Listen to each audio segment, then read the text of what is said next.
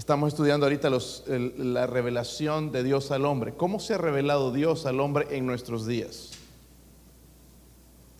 ¿A través de un sueño? ¿A través de una revelación? Su palabra. ¿Ok? Eh, voy a darles más adelante, en realidad este estudio se va poniendo cada vez mejor. Temas, por ejemplo, que podemos estudiar, hermanos, en casa con nuestros hijos, para saber dónde están ciertas doctrinas, pasajes importantes en la Biblia. Todo es importante, pero hay pasajes, por ejemplo, la sanidad del ciego. Y, y no quiero imprimir para todos, hermanos, porque no quiero verlos tirados por ahí, pero gente que sí está dispuesta a estudiar la Biblia, voy a pasarme el tiempo entonces de ponérselos en, en- en hojitas y darle a los que quieren, ¿entienden? No lo voy a estudiar aquí parte por parte, cada doctrina y todo eso, hermanos, porque nos llevaría años, ¿entiende? Pero sí los que quieran tener esas hojas para estudiar en su casa, los predicadores preparar mensajes eh, devocionales, etcétera, etcétera, les va a servir. Si lo quieren, eh, nada más después me avisan, hermanos, para que yo prepare eso. Si no, no me quiero tomar la molestia, hermanos, porque es bastantes temas, bastantes. Hay que, hay, hay- hay que escribir bastante en la computadora. Yo no soy tan rápido que se diga en eso. Proverbios 1.5, hermanos, vamos a seguir hablando entonces de la revelación de Dios al hombre a través de su palabra, ¿ok? A través de su palabra. Proverbios 1.5. Cuando tengan, digan amén, hermanos, eh, pónganse de pie, sé que está cansado, turbado, abatido, agüitado, pero si ponemos atención y dejamos que el Espíritu Santo nos hable, nos va a llenar, nos va a fortalecer, vamos a salir bien, instruidos, mejores y, aprendiendo algo. ¿ok? Proverbios 1.5, ¿sí lo tienen hermanos? Leamos todos juntos, dice, oirá el sabio y aumentará el saber, y el entendido adquirirá consejo. Eh, versículo 5, todos juntos dice, oirá el sabio y aumentará el saber, y el entendido adquirirá consejo. Ok, dice que oirá él. ¿Y qué pasa con el necio? No va a oír. Bueno, sí puede oír, pero no hacer. El oír tiene un sentido de acción. Oirá el sabio y aumentará él.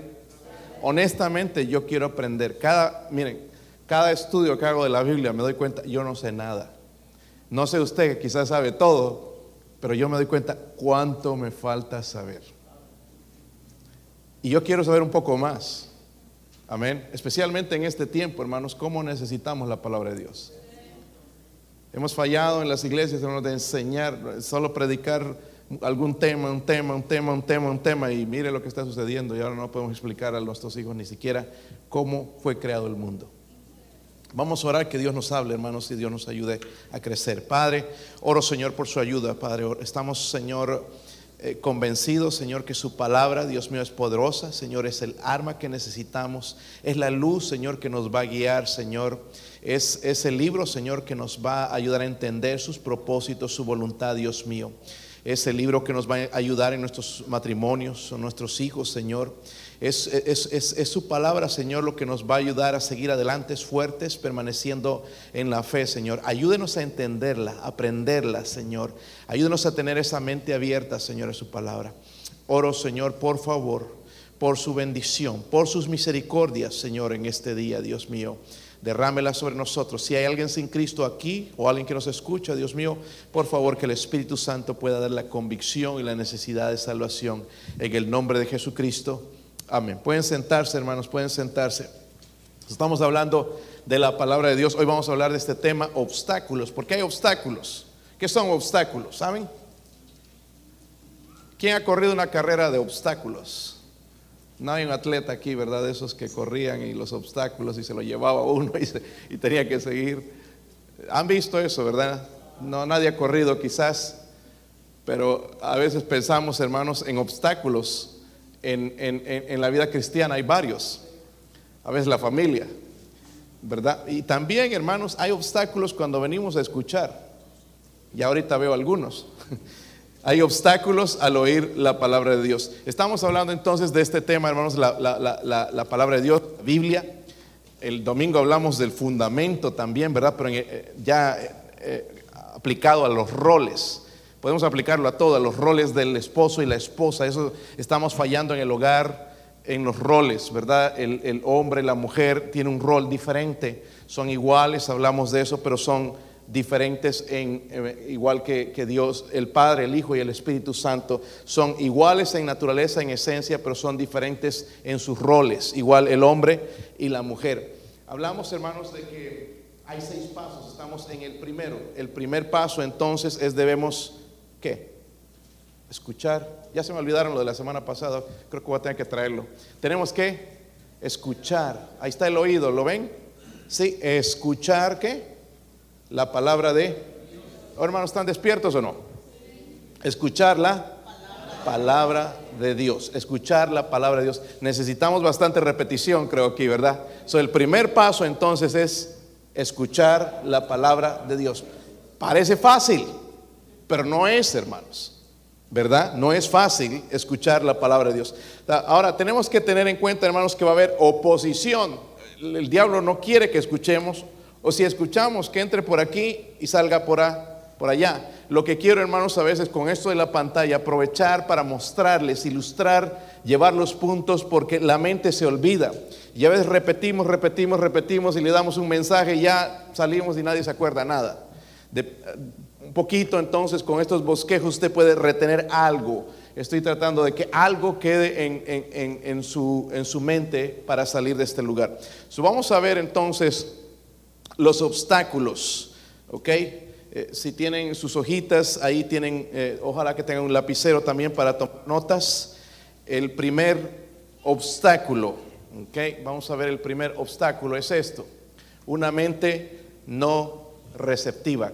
Creo que tienen la palabra mente ahí, es una mente no receptiva. Esto es una mente que está cerrada, completamente cerrada a la palabra de Dios. Y vamos a ver por qué.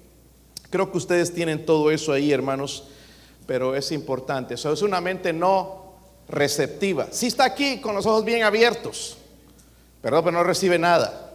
Está entrando y saliendo. No, no es receptiva. ¿Por qué? Pero tiene que haber una razón por qué no es receptiva. Número uno es por conflictos no resueltos. Amén. No hemos perdonado a alguien. He escuchado mucha gente, hermanos, dentro del cristianismo diciendo, yo no le puedo perdonar eso. Que lo perdone Dios porque yo no lo voy a perdonar. Pero Dios nos recuerda, hermanos, en Mateo 5, que nosotros, si nos recordamos de que alguien tiene algo contra nosotros, vayamos, ¿verdad? Nuestro hermano y dice, deja ahí tu ofrenda. Estamos llevando la ofrenda e ir a servir al Señor, pero Él nos dice, primero arreglen sus asuntos, ¿verdad? Arreglen sus asuntos. Dice, reconcíliate primero con tu hermano y luego trae tu ofrenda. Pero a veces traemos la ofrenda y no nos hemos reconciliado, no hemos arreglado un conflicto no, resuelto. Nada más ore al Señor, piense, a veces no hay ni que orar mucho, sabemos que hay algo en contra de alguien. Y debemos arreglar eso, porque si no mi mente no es receptiva. Me pueden predicar buenos mensajes, me pueden enseñar, pero no voy a recibir nada porque no he resuelto mis conflictos. Y Dios quiere que resolvamos nuestros conflictos. También ustedes tienen estas notas, un espíritu que no perdona, que guarda rencor y que eh, amargura en su corazón y muchas otras cosas, ¿verdad? Mateo 6 dice, si no perdonáis a los hombres sus ofensas, tampoco vuestro Padre perdonará vuestras ofensas. Oh, pues que lo perdone Dios y queremos perdón, necesitamos perdón todos los días. Si yo quiero el perdón de Dios, yo debo perdonar. Pastor, pero nunca me ha pedido perdón. Hermanos, hay cosas que ya como cristianos debemos perdonar, dejarlas pasar. No hay caso de estar peleando, de estar discutiendo, mejor perdonar, olvidar el asunto. Dios, Jesús era así. No esperó que lo perdonaran, ¿verdad? Que, que le pidieran perdón, Él perdonaba. Estaba listo, hermanos, mostrando su misericordia. Estoy leyendo un librito también que habla de por qué Dios permite el sufrimiento. ¿Sabe por qué? Una de las razones por qué Dios permite el sufrimiento es para que lo conozcamos más si nosotros no, no tuviéramos sufrimiento, ¿cómo conoceríamos el amor de Dios y la misericordia de Dios? ¿Entiende? Tenemos que aprender a conocer más a nuestro Dios. Pero también tenemos que ver, hermanos, que Él es perdonador, Él es misericordioso, ¿verdad? ¿Sí o no? Hermanos, pecamos todos los días. Y Él está dispuesto a perdonarnos todos los días. Malos pensamientos todos los días, quizás mentiras o cosas, y Él nos perdona. O miren, hermanos, a veces la falta de fe, que es un pecado también, ¿verdad? Pero Él nos perdona. estos son obstáculos, hermanos, una mente no receptiva, conflictos que no hemos resuelto, que deberíamos resolver con nuestros hermanos, con alguien, alguna persona, incluso familiar. En lo posible, debo tratar de arreglar el asunto. Y también, hermanos, un espíritu que no perdona, ¿verdad? Que guarda rencor. Es triste, hermanos, a veces incluso nosotros, y yo he pasado por esto también, de, tener ese espíritu. Este, hace unos años tuvimos nosotros en esta otra iglesia y que nos pidieron que salgamos, ¿se recuerdan, hermanos? Si andábamos sin rumbo, la iglesia sin iglesia, ¿se acuerdan, hermanos? Eh, nos rentaron un gimnasio y fuimos ahí, ¿verdad? ¿Sí o no? Eh, la guardería, recuerdan hermanas, los baños usando ahí medio incómodos. Estaba bien, les gustaba a los muchachos el, gimnasio y todo porque podían jugar después básquetbol, pero era incómodo. Estábamos en un lugar que no nos pertenecía y salimos de ahí sin saber qué iba a pasar. Gloria a Dios por lo que tenemos ahora. Pero eh, vino este nuevo pastor por el cual nosotros nos dejaron votar, por el cual yo tenía casi eh, el hablando humanamente el derecho de ir a la corte, pero eso no, quise hacer eso. Eh, no hubiese sido bueno para, para, la causa de Cristo. Pero este pastor que llegó allá no, nos, no me soportaba, no me soporta. Me lo encontré en una conferencia y, y pues así como hacemos nosotros aquí, llamaron a saludarnos a todos los pastores. Y él se quedó en su silla para no tener que saludarme. ¿Entiende? Ese es un espíritu no. Pero se va a subir al púlpito a predicar. Yo es un lugar donde no quisiera estar ahí escuchando. Porque si Él no tiene la capacidad de perdonar, yo, yo no le guardo rencor. Si Él me saluda, yo le saludo. ¿Entiende? Porque Cristo me perdonó a mí. Lo que hizo fue incorrecto, pero yo le he perdonado. Pero el ofendido es Él. Pero a veces está en nosotros ese espíritu, ¿se han dado cuenta? Es fácil, ¿verdad, hermanos? El diablo está ahí, pero mira lo que te hizo, mira cómo te engañó, las cosas que te hizo, lo que dijo. No importa, hermanos. Dejémoselo a Dios. Amén.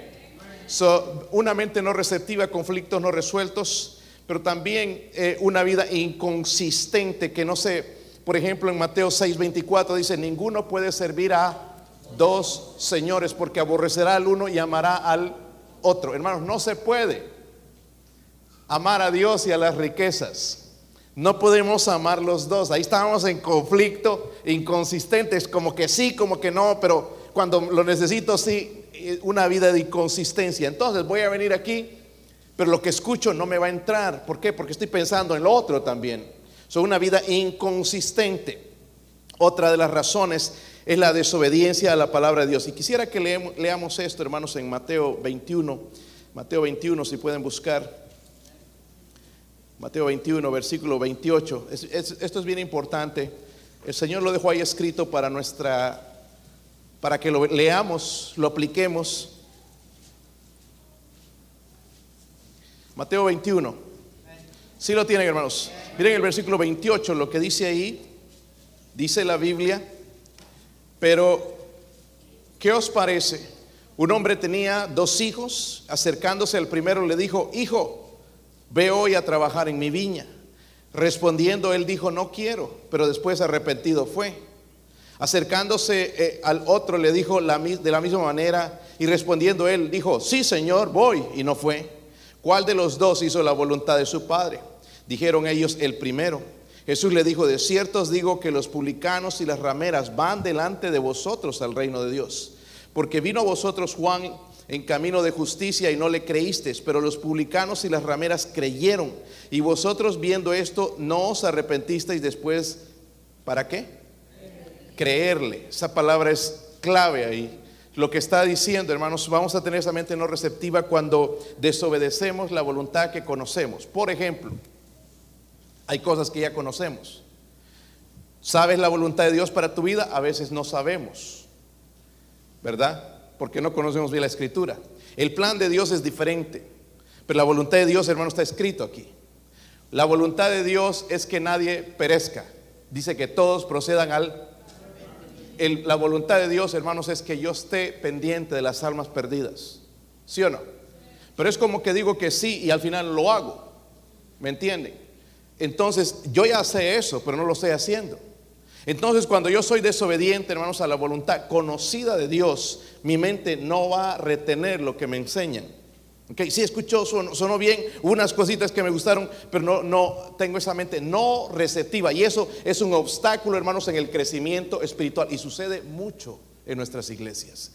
Número uno, entonces, una mente no, no receptiva. ¿Lo tienen? Número dos, una mente preocupada. ¿Conocen ese versículo que dicen en Santiago 1.8? ¿Sí? El hombre de doble ánimo es que inconstante en qué? Todos sus caminos. El hombre de doble alma. Cuando hablamos de esa mente preocupada, es una mente, dice ahí hermanos, eh, es una mente que está enfocada en, lo, en el propio interés, la ambición personal, el mundo, el placer. ¿okay? Incluso esta mente, hermanos, puede venir, se emociona, es tocado, dice que sí, voy a hacer ahora la voluntad de Dios, pero al final no. No lo hace. ¿Por qué? Porque es inconstante. Es una mente preocupada. ¿Con qué? Con las cosas materiales, personalmente. Primero yo. A veces, hermanos, somos así. ¿Y quién se ocupa de mí? E, este proyecto que tenemos, hermanos, para el hermano Carlos, no es para el hermano Carlos, hermanos. Miren, es para, para, para la gloria de Dios. Para que más almas en Guatemala sean salvas. Estaba contando los sobres que quedan. Imprimimos 150. Yo quiero ser parte de eso. Yo no voy a manejar el vehículo, quizás nos subamos alguna vez y vamos por ahí, pero ese, vehículo nos pertenece al Señor. Se va a poder ir a tocar puertas, alcanzar, aún así con todas las, las dificultades que tiene este hermano en su bicicleta, ahí en los dos cilindros que le llama, pero ahí va lejos y ganando almas y hablándoles de Cristo y preocupado de que las almas vengan a los pies de Jesús. Imagínense con esto, va a poder traer gente gente se va a convertir. So, mi dinero está siendo invertido, hermanos, en el cielo, en las almas. Eso es bien importante. Pero cuando estoy así, hermanos, preocupado en mis cosas, ¿y a mí quién me ayuda? Esto no es para el hermano Carlos, esto es para el Señor. Ese carro, ese lugar, esa iglesia ya pertenecen al Señor.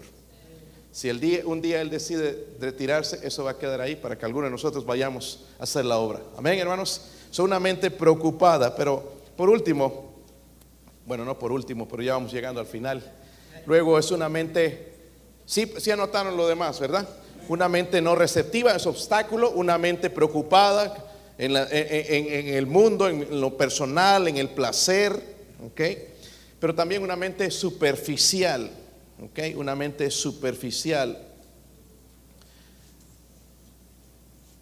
Miren Mateo 13, quiero que busquen Mateo 13, hermanos. Hay una parábola que el Señor nos enseña, pero solamente vamos a ver esto, la que cayó, la semilla que cayó entre los espinos. Tal vez ustedes recuerdan, entre los espinos, 13, 22.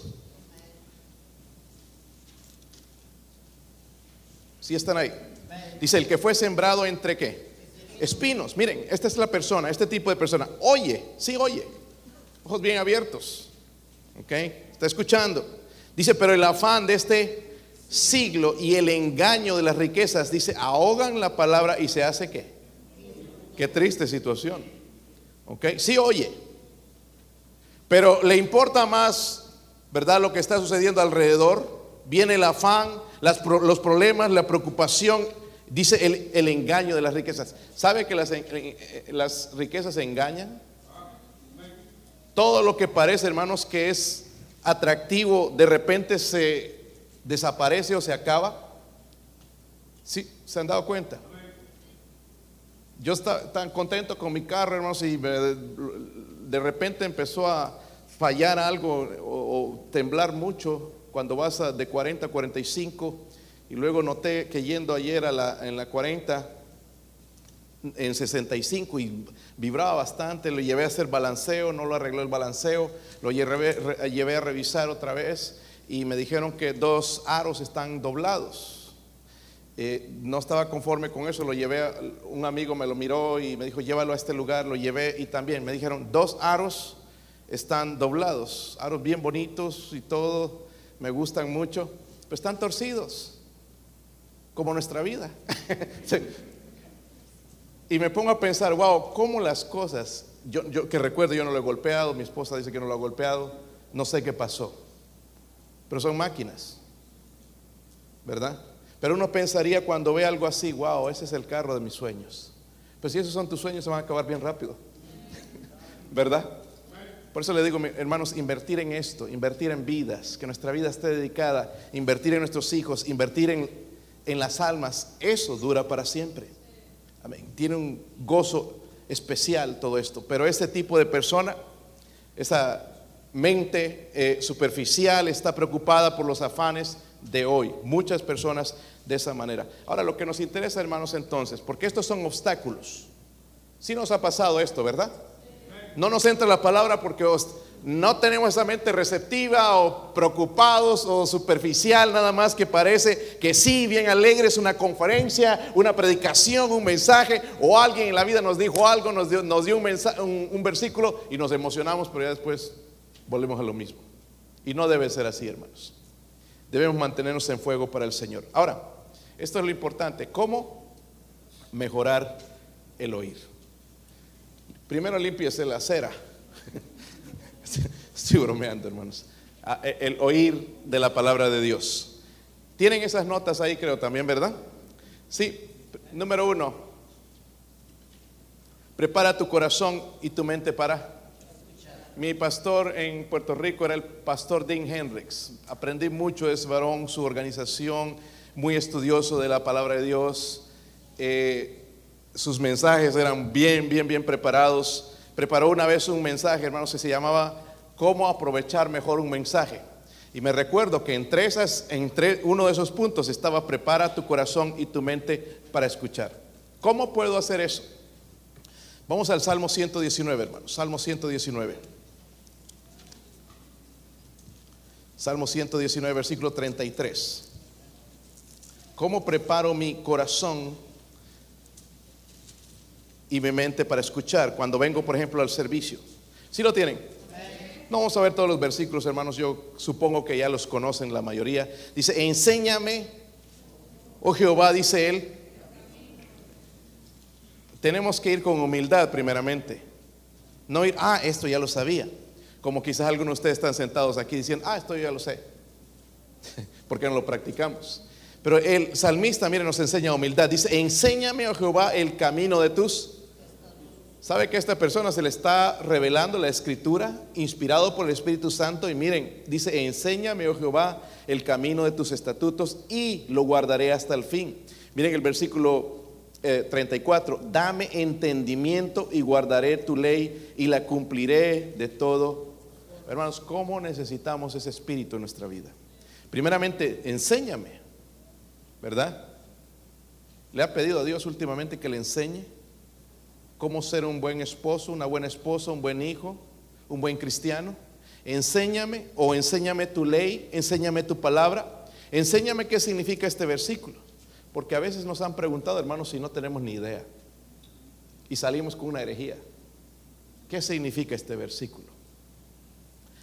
El, otro día me quedé un tiempo más, hermano, allá en, al final me distraje allá en Wampers con una señora. Me mandaron a cambiar la bata a Blanca y, bueno, cuando fui estaba ella ahí y empezamos a hablar y cómo está la iglesia y estás yendo a la iglesia, le pregunté y me dijo, sí, estoy yendo a la iglesia, sí, estoy, estoy tratando de, de ser salva, estoy perseverando para ser salva. ok, le dije, este, porque no quiero perder mi salvación. Y le dije, bien amigable esa señora, la salvación no se pierde. Pero abrió sus ojos así. ¿Qué? Pero ¿cómo es posible? Porque ya uno empieza a razonar. Que si yo ando haciendo lo malo, entonces ¿cómo no pierdo la salvación? La salvación es perfecta. Si dice la Biblia que fue una vez un sacrificio para una vez, fue una para siempre, nos habla de la perfecta salvación en Hebreos también, la perfecta salvación de Cristo. ¿Cómo es posible que se pierda la salvación? Si, si no fue perfecta, entonces ¿por qué se pierde? Si, no, si se pierde la salvación, entonces no fue, no fue perfecta. Ya se ponía a meditar en eso, entonces como que le daba más, porque mire, en la situación que usted está, por ejemplo, ni me podría hablar de Cristo, pero yo le puedo hablar a usted con seguridad, porque mi salvación no se pierde. ¿Entiende? Entonces, al leer la escritura, debemos orar, enséñame, aprender doctrinas así, enséñame este versículo, enséñame qué dice, porque el versículo que tienen en la mente es el que perseverare hasta el fin, ese será salvo. Y ese versículo está hablando nada absolutamente de la salvación. Tienen que leer el contexto y le expliqué a ella el contexto un poco de ese versículo. miren hermanos, tenemos que ir con, a Dios con una mente humilde. Mañana que van en oración a Dios, Señor, enséñame tu ley. No tienes que decírselo igualito, pero enséñame. Pero también dame entendimiento. El salmista también oraba, abre mis ojos, abre mi entendimiento. Necesitamos entender lo que nosotros leemos. entonces, primero necesitamos pedirle a Dios que nos hable. ¿Hacen eso? Háganlo, hermanos. Pídale a Dios. Estaban cantando hace un momento las promesas del Señor. ¿Cumple o no? Si nosotros le pedimos, Él nos nos va a dar, ¿verdad? Tenemos que aprender a conocer más a nuestro Dios. Otra, eh, ¿cómo preparamos el deseo de oír, ¿verdad? El deseo de oír. Saben, el salmista decía en el Salmo 119 también decía, cuán dulces son a mi, a, mi paladar tus palabras, más dulces que la miel. Tenía el deseo de aprender, ¿verdad? Tenemos que tener ese deseo. Número tres, confesar y abandonar. Esto sí quiero que lo leamos, hermanos porque aquí es a veces donde encontramos el tropiezo. Salmo 32, versículo 5.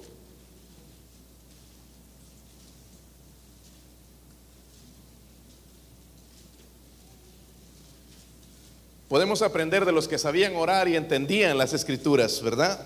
Los que nos dieron las escrituras. Versículo 5 dice, mi pecado te qué? Declaré. ¿Hay algún pecado en su vida que necesita confesarse? Todos los días. Todos los días tenemos algo, ¿verdad? Perdón, Señor. Eh, le pedimos perdón a, nuestro Dios por lo que hemos hecho. mi pecado te declaré y no encubrí mi iniquidad. Dije, confesaré mis transgresiones a Jehová. Mira, aquí está la promesa. Estábamos hablando de promesas hace un ratito. ¿Y tú qué? ¿Perdonaste la maldad de mí? Miren, hermanos, como cristianos nos encantan las promesas. ¿Verdad? Todo lo puedo en Cristo que me fortalece. Pero lea el principio. ¿ok? Habla de sufrimiento incluso al principio, el contexto. ¿Entiende? Aquí, para que yo entonces sea perdonado, debo declarar mi pecado, debo confesarlo a Dios y a veces, escúchame bien, debo confesarlo a los demás también si es alguien, alguna persona que he cometido algún pecado contra alguien. entonces, Preparo mi corazón, amén. Lo voy preparando ya para venir a la iglesia, para venir a escuchar el mensaje. Si hay una conferencia, un mensaje, un misionero, un pastor, un hermano que va a predicar, un devocional, lo que sea, preparo mi corazón. ¿Cómo? Le pido a Dios que me hable. Cuando oramos aquí, hermanos, antes del, mensaje, le deberíamos decir, Señor, hábleme a mí. Hábleme a mí. No estar preocupado con tus problemas, Señor, hábleme a mí. Este momento quiero dedicárselo a usted. Estos, minutos quiero dedicárselo a usted. Luego ese deseo de desear la palabra de Dios y confesar también todo pecado delante de Él. Otra manera como mejorar, primero preparar el corazón, este es tomar notas. Yo veo muy poco personas que toman notas y veo más a las hermanas tomando notas que los varones.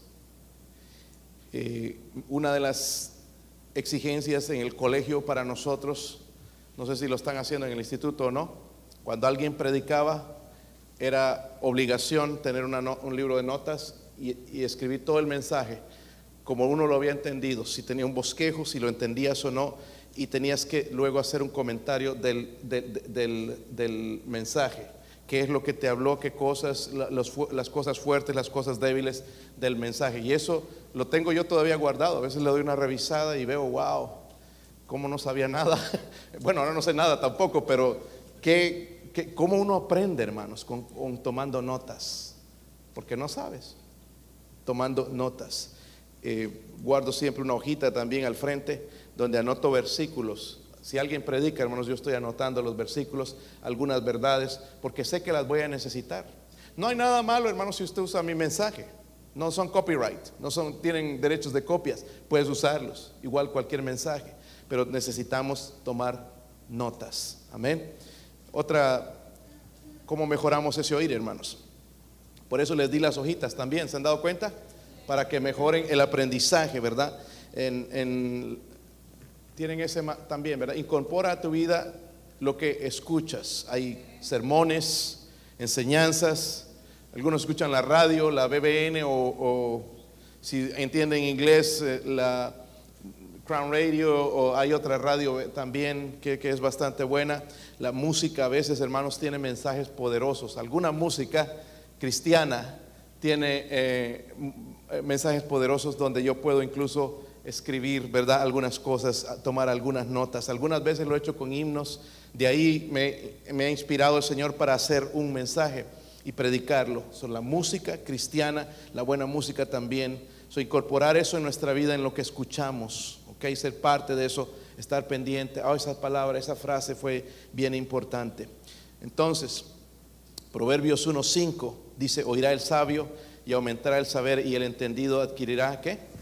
Consejo. El otro día, hermanos, tuvimos el viernes pasado, mis hijos tenían recital en un, asilo de ancianos.